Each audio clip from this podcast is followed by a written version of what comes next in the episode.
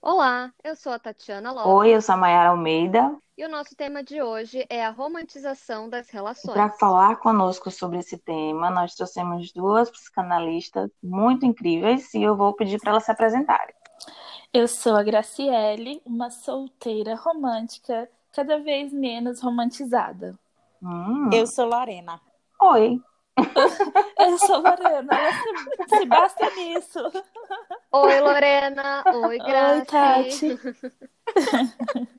bom, meninas, é, a gente tem escolhido os temas principalmente por conta da, da percepção de que eles têm, têm sido falado ou vivido de forma mais intensa na nossa sociedade, né?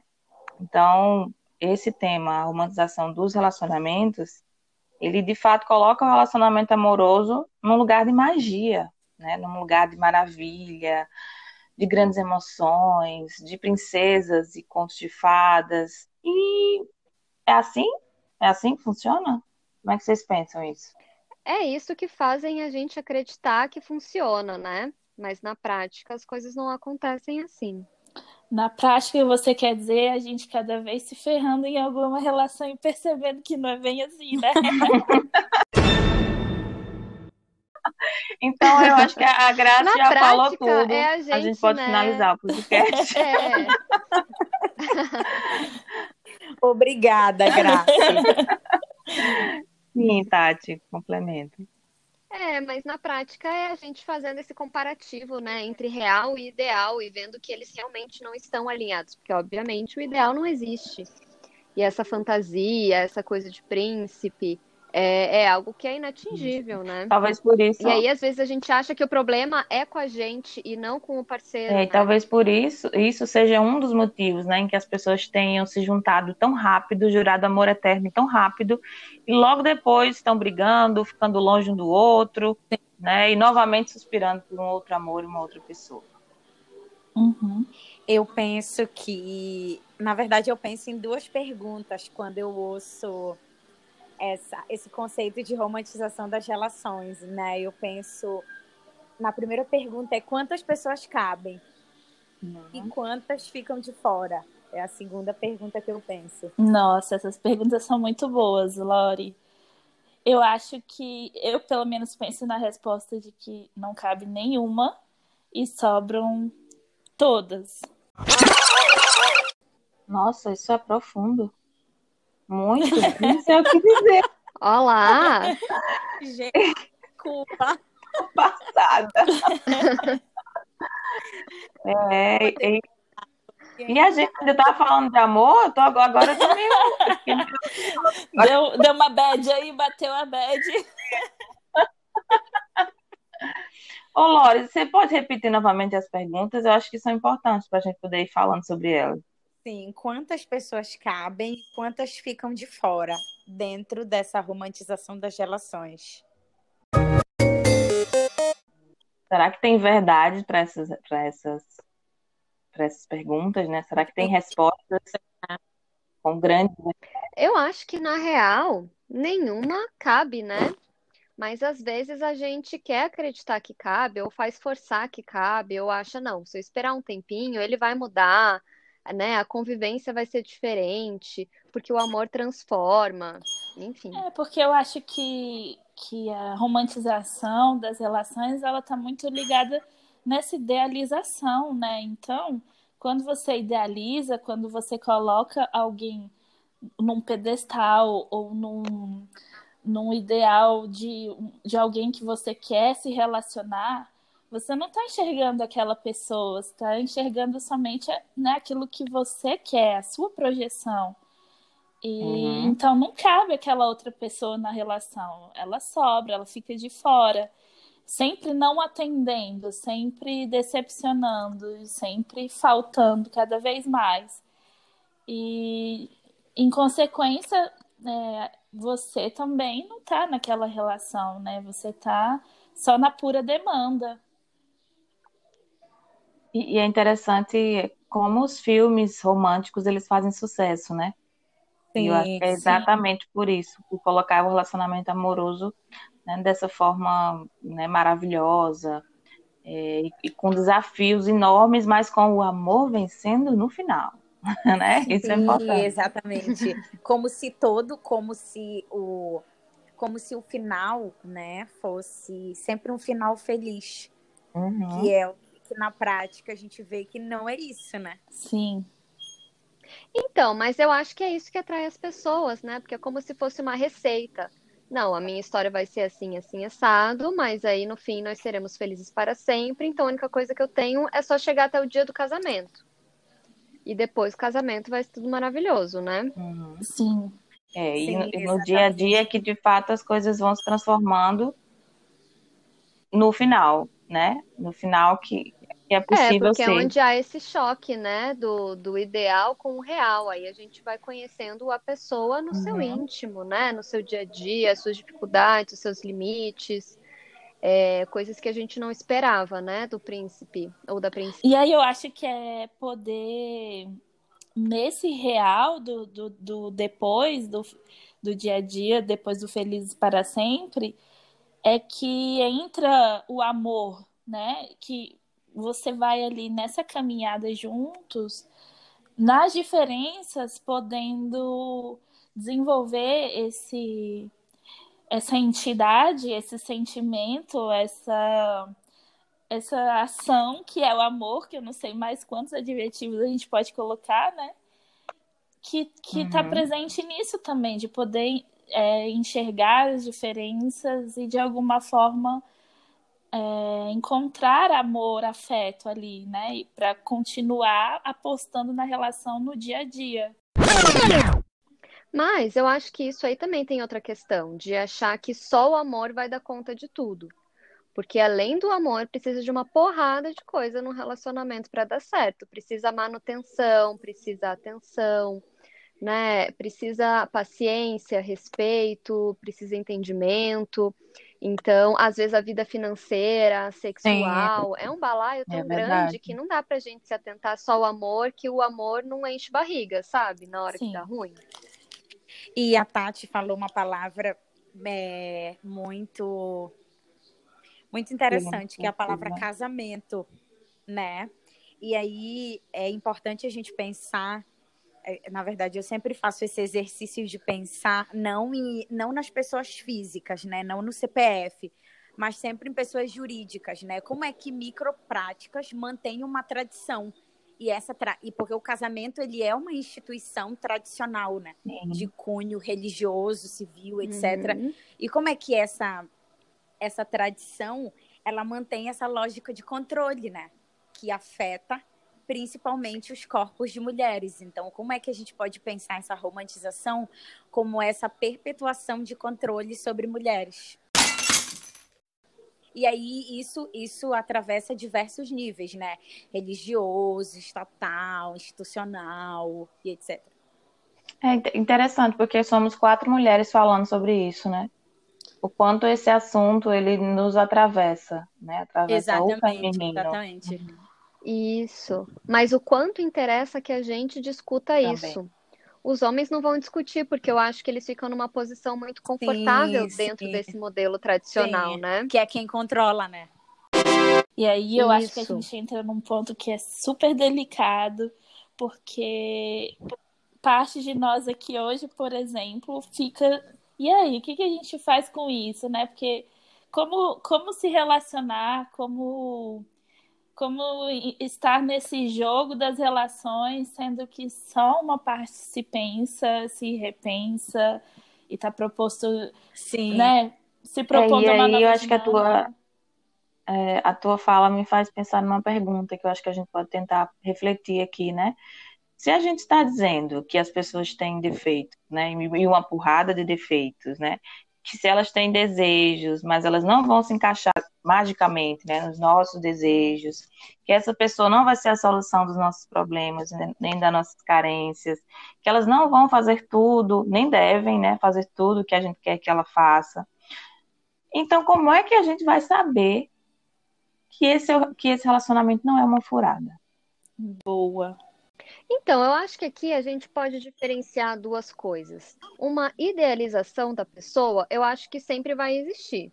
já tem aí vários teóricos que dizem que a gente não se relaciona com uma pessoa real, a gente se relaciona com a projeção que a gente faz dela. Claro que o cotidiano aproxima um pouco, então a gente tem um pouco mais de noção do real, mas há sempre ali uma projeção, a gente não pode negar, né? O que a romantização traz é uma idealização também do papel que essa sim, pessoa tem sim. que suprir, né? Então, o papel do parceiro na, né, nesse âmbito aí do relacionamento romantizado e desse casamento tradicional é de alguém que vá suprir toda e qualquer necessidade que você venha a ter. Uhum. Então, esse parceiro ele tem que ser é, super amoroso, ele tem que ser um cara, um cara ou uma mulher que, se, é, é, que vai ser a sua família, vai ser o seu amigo, vai ser seu confidente, ele tem que te trazer aventura, mas ao mesmo tempo ele tem que te dar segurança e estabilidade, e vocês têm que ter um projeto de vida juntos, e tem que ser um bom pai, uma mãe para os futuros filhos, tem que gostar de pet. Então, assim, é tudo numa pessoa uhum. só, né? E eu acho que a gente tem que descentralizar esse papel, uhum. né? É, é, tirar essa idealização desse parceiro que tem que ser tudo. A gente pode ter outras pessoas como amigos, a gente pode ter alguns objetivos que podem estar alinhados, mas que alguns podem ser diferentes, né? A gente entender o que a gente quer daquela pessoa. Isso que, isso que você trouxe, Tati, eu achei muito legal, porque me fez pensar em duas coisas. É, de sempre ter a idealização, uma projeção, e aí eu acho que, que a dinâmica é os desencontros e os encontros a partir desses desencontros, né? Que é você projetar alguma coisa e ter esse desencontro, porque a pessoa não vai ser aquilo que você projetou, e aí cair essa idealização em alguma parte, em alguma medida, e você poder se encontrar em alguma medida também com aquela outra pessoa, né? Essa questão do, do, dos papéis e da pessoa não ser tudo me fez lembrar sobre o, um, a trilogia de filmes que eu assisti essa semana, que tem a ver com o tema, que é antes do nascer do sol, antes do pôr do sol e antes da meia-noite. Não sei se vocês já viram lindos, assim, que falam sobre os encontros e os desencontros, e a paixão e o amor nisso tudo. E aí tem, é, basicamente, é, o filme é um, um, casal, um homem e uma mulher que se encontram e vão caminhando e conversando, conversa super intensa sobre tudo e sobre o amor. E aí a, a mulher, a personagem se chama Celine, e aí ela em algum momento fala para ele: é, eu acho que se Deus existe, ele, ele habita em nós, nesse espaço que existe entre a gente.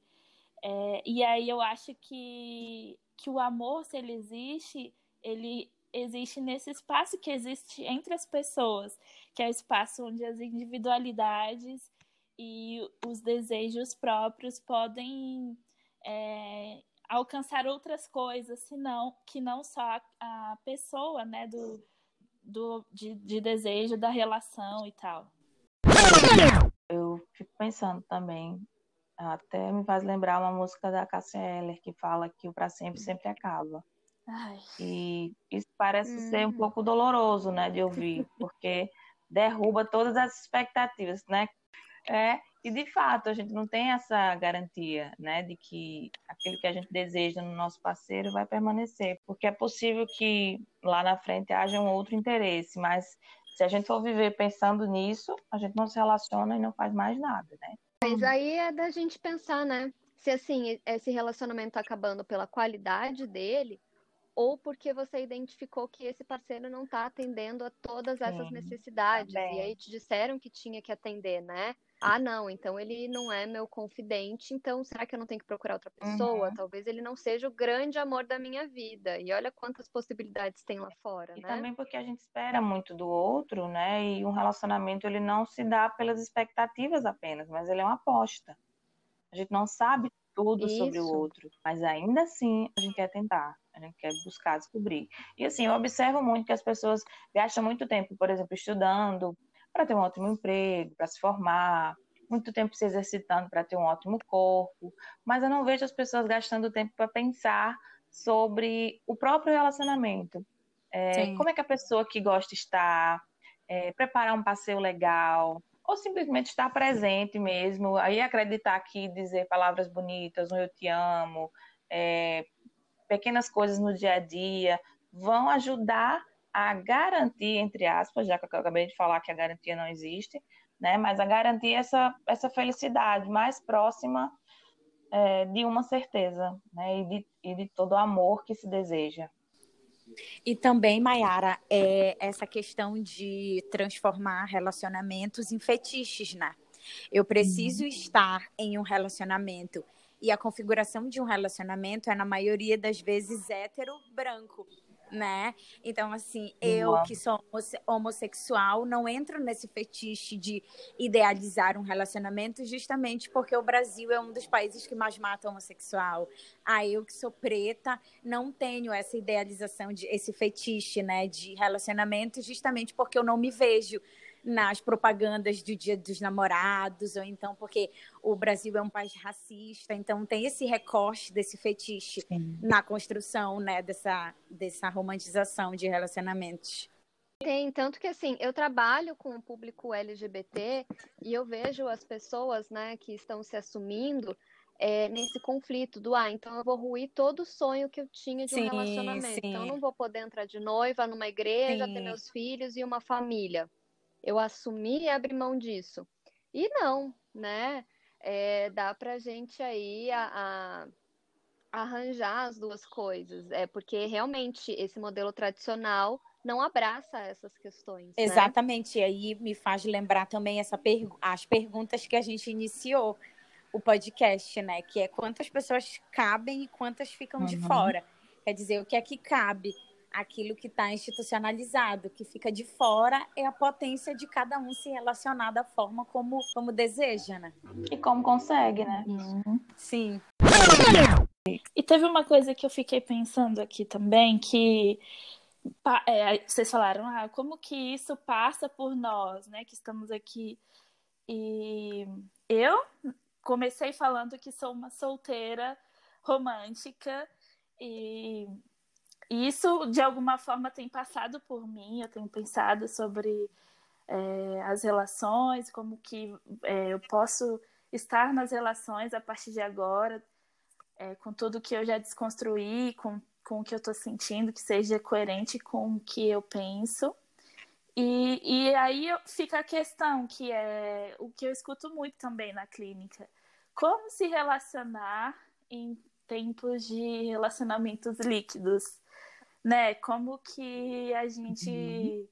pode superar essa tendência que parece ser uma tendência de, de não haver um compromisso, né? De das pessoas apenas se consumirem como um produto. Ah, eu fico com um aqui, eu fico com outro ali, mas, mas uma relação uhum. mesmo acaba sendo mais difícil de encontrar alguém que tope, sabe? É verdade, porque precisa muitas vezes abrir mão. Muitas vezes não, precisa abrir mão de algumas coisas, sempre, né? Numa relação que as duas pessoas se sentirem prioridade e, e não deixar para lá, né? A cada dia, a cada vez, dessa forma a relação não vai se fortalecer. Ó, mas aqui já fica então a sugestão de pauta para um próximo episódio a gente falar dos amores boa. líquidos, né? Eu acho que é uma boa. Exatamente. E de pensar que aqui somos quatro mulheres discutindo isso e retomar o que a gente falou ali atrás, né? Eu acho que os homens não estão repensando esse modelo. Eles também não estão preocupados com essa coisa do amor líquido. Uhum. Somos nós, né? Que, que levantamos essa questão. Mas tá aí, algo para a gente discutir no próximo se vocês continuarem nos acompanhando por aqui. E claro que isso vai acontecer. Bom, gente, então. Até então... lá, Graça. Até a gente discutir, a gente vai tomando no cu e é isso mesmo. Vamos. Felizmente. Lembrando que assim, a gente não precisa esperar o príncipe que vem num cavalo, mas a gente também não precisa aceitar o cavalo. Tá bom? Ah, total. Sem cavalos. ok, obrigada. bom, gente, muito obrigada pela participação de vocês. Compartilhem, nos um ouçam. Beijo, gente. Um beijo, tchau. tchau.